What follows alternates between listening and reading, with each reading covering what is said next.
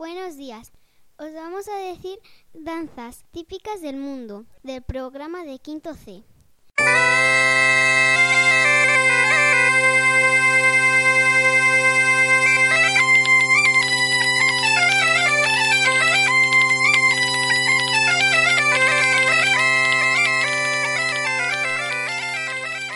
La muñeira. ¿Dónde se baila la muñeira?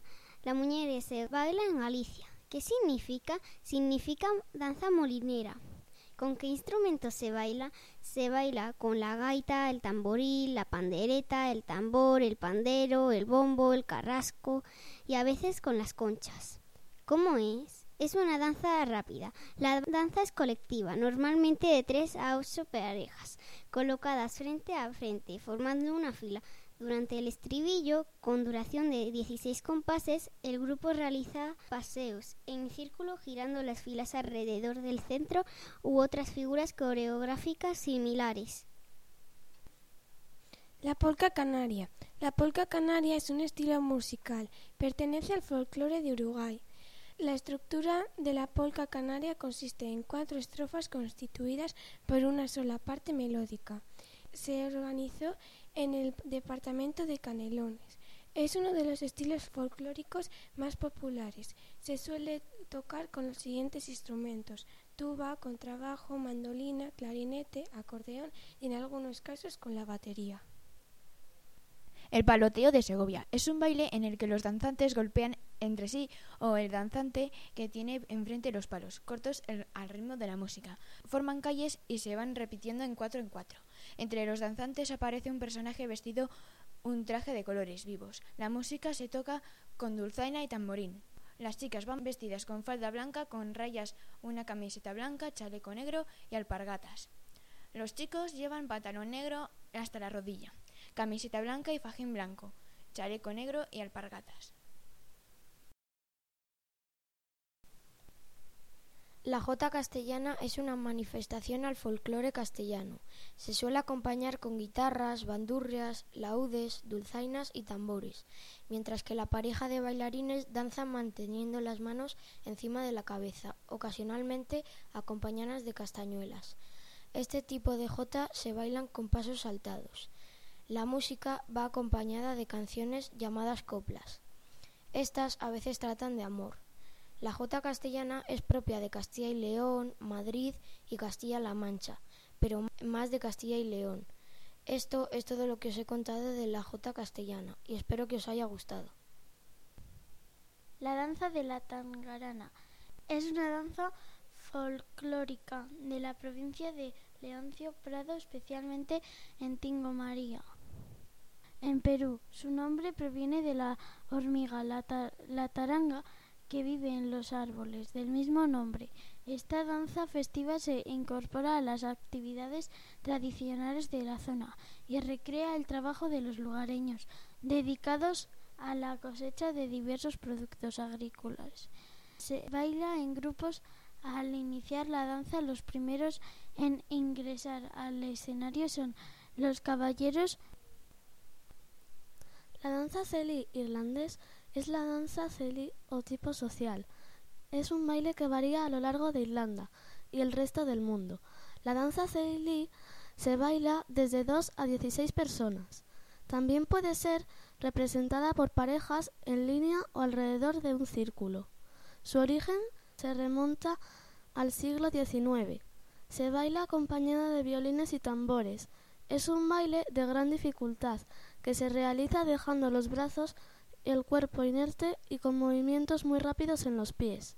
Los trajes son muy coloridos y llevan bordados inspirados en la Irlanda medieval céltica. Los zapatos tienen punteras y talones de metal duros para claquear y hacer sonidos rítmicos. Los irlandeses y descendientes que viven por todo el mundo mantienen esa tradición al igual que el St. Patrick's Day. Danza de la lluvia. Es una danza que se hacía para que lloviera y asegurar buena cosecha. En el siglo XX se hacía en zonas de los volcanes. Es un ritual conocido como paparruda en rumano o perpetuna en lengua eslava. Los Cherokee, una tribu del sureste de Estados Unidos, efectuaban este tipo de danzas para promover la lluvia y para limpiar las tierras de espíritus que no eran adecuados. La leyenda dice que la lluvia contenían los espíritus de otros jefes de las tribus. Muchas tradiciones de la danza de la lluvia han sido transmitidas a través de tradiciones orales de unos a otros. La danza del dragón. La danza del dragón es un baile chino que se hace como cierre del desfile de Año Nuevo y que continúa durante los siguientes 15 días. El desfile del dragón chino representa la sabiduría, poder y riqueza de la cultura china. También se dice que la danza se lleva a cabo en Año Nuevo para que se lleve a los malos espíritus y la mala suerte con él. Durante la danza, dos artistas sostienen el dragón subiéndole y bajándole y dando la impresión como que el dragón baila junto con los sonidos de los bongs y tambores. El desfile se suele llevar a cabo con la danza del león. Además, el disfraz del dragón significa muchas cosas por el color verde para la buena cosecha, amarilla representando el imperio. El oro y la plata son símbolos de la prosperidad y el rojo el entusiasmo y la buena fortuna de las fiestas. Danza rusa. Los corros de Horobody como tipo de baile ruso son muy variados. Su rasgo característico es la combinación de movimientos de la gran cantidad de participantes, con una canción a veces con la interpretación por papeles del contenido de la misma hay un gran número de canciones de corro que reflejan la actividad laboral del campesino y toda su vida cotidiana y festiva. Existen corros sobre cómo se debe labrar, elegir al novio o a la novia, sobre las relaciones de pareja. Otros corros se distinguen por sus caracteres burlescos o satíricos, ya que ridiculizan a los vagos, algazanes, borrachos, sismosos, etc. Hola, las sevillanas son un cante y baile andaluz, típicos de Sevilla, Huelva y otras provincias de Andalucía, que se cantan y se bailan en las distintas ferias que se celebran por parte de la comunidad andaluza. Y se celebran sobre todo en la Feria de Abril, de Sevilla o en la Romería del Rocío, en la aldea almonteña de Huelva, en la Romería de la Virgen de la Cabeza, que es una provincia de Jaén. También son populares en las distintas romerías y en la antigüedad, en los corralones de vecinos y patios. Su origen se encontrarían en los años previos a la época de los reyes católicos.